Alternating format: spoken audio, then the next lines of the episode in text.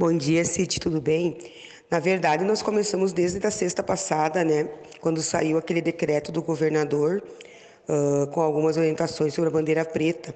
E o município começou a se organizar, então, juntamente a administração, né, o poder público ali, a, também a, o COI, para ver o que, que estava sendo solicitado e como o município se adequar. Então, nós foi emitido no sábado à noite um decreto, seguindo as orientações do, através do decreto do Estado e também com a questão das, da tabela, né, bandeira preta, que o que acontece? Nunca havia ocorrido Uh, é, né, é a questão da bandeira preta. Então, são novas restrições, são novas determinações que, que nós vamos utilizar pela primeira vez. Então, foi feito o decreto, seguindo todas as normas do Estado, que seria a partir de ontem, então, o fechamento do comércio né, dos segmentos, alguns podendo trabalhar com apenas teleentrega e o PEG leve, e outras atividades totalmente fechadas.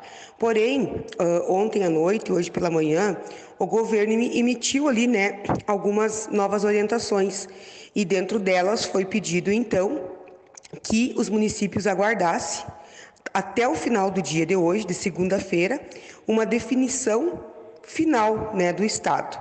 Então, em uma reunião hoje de manhã, exclusivamente, né, extraordinária, com alguns segmentos ali com a administração, uh, para se evitar, então, conflitos e também não ficou tão claro, né, essas decisões ali do Estado, como que nós seguiríamos, foi optado em ficar aberto hoje o comércio, então, com a atividade dos horários normal, todas as atividades no dia de hoje, né? Então, sem restrições no funcionamento. Mas estou frisando que no dia de hoje, por quê?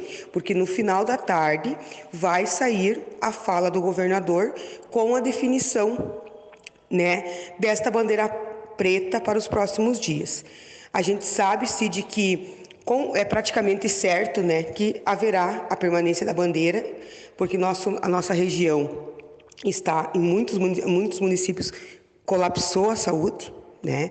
Infelizmente, Palmeira, aqui nosso hospital, está bem lotado, muitos atendimentos, porque nós sabemos que não é só pelo município de Palmeira, também por oito municípios vizinhos que ocupam, utilizam também do hospital.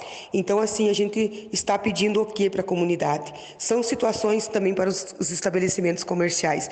É uma situação nova que estamos vivendo. Né? Infelizmente, uh, essa pandemia tem nos surpreendido cada dia e nós estávamos a semana passada super bem em questão de números de internados, em questão de casos, com o descuido né? E a irresponsabilidade de algumas pessoas que foram para a praia, estou dizendo algumas, porque muitas outras tiveram cuidado sim, né? Mas com a irresponsabilidade de muitas de algumas pessoas que foram para bailes e festas clandestinos de carnaval na região. O atendimento, tá? Quais estabelecimentos vão poder abrir ou não? Uh, está está para sair então uma nota informativa de cada KINAI que poderá funcionar. Existem então no, na bandeira preta atividades como tidas essenciais, com itens essenciais e outras que não são. Então, alguns segmentos do, do comércio, a grande maioria, irá fechar, né? Porque eles não são considerados itens essenciais. Infelizmente, a gente sabe que isso prejudica o comércio, mas precisamos seguir né, as determinações da bandeira. E outros poderão trabalhar com restrições de atendimento. Maiores informações, Cid, o que, a gente pode combinar? Que assim que sair a definição do Estado, o município se organizar, largando essa nota final, a gente pode voltar a conversar e aí a gente fazer uma explicação né, sobre os próximos dias, como que vai proceder. Então, eu retorno dizendo que precisamos aguardar essa definição final do governador para que os municípios continuem se organizando para enfrentar essa pandemia.